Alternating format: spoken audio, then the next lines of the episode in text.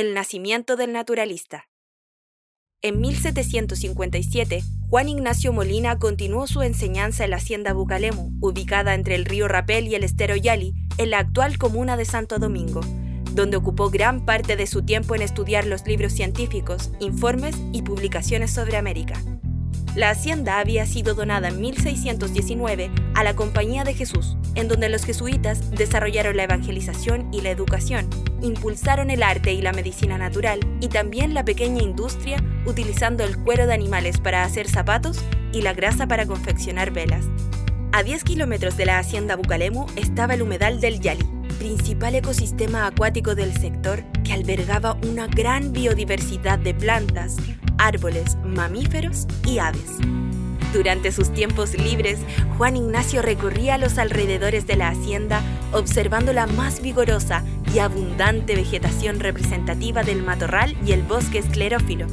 En compañía de otros jóvenes, realizaba extensas caminatas por campos y bosques, ríos y valles, estudiando la flora y fauna, logrando descubrir los encantos de la naturaleza.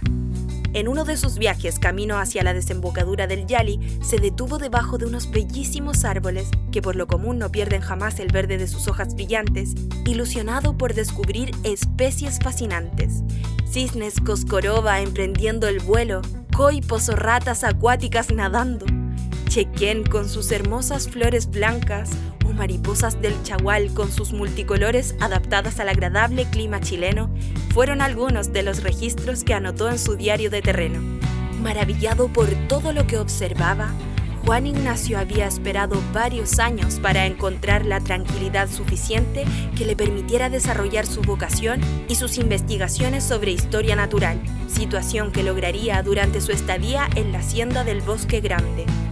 Aquel lugar marcaría el destino de Juan Ignacio en las ciencias naturales, pero también el resto de su vida, ya que en la madrugada del 26 de agosto de 1767 lo arrestarían junto a sus compañeros jesuitas y será desde las Atenas de Italia donde continuará estudiando los secretos y tesoros de la naturaleza chilena.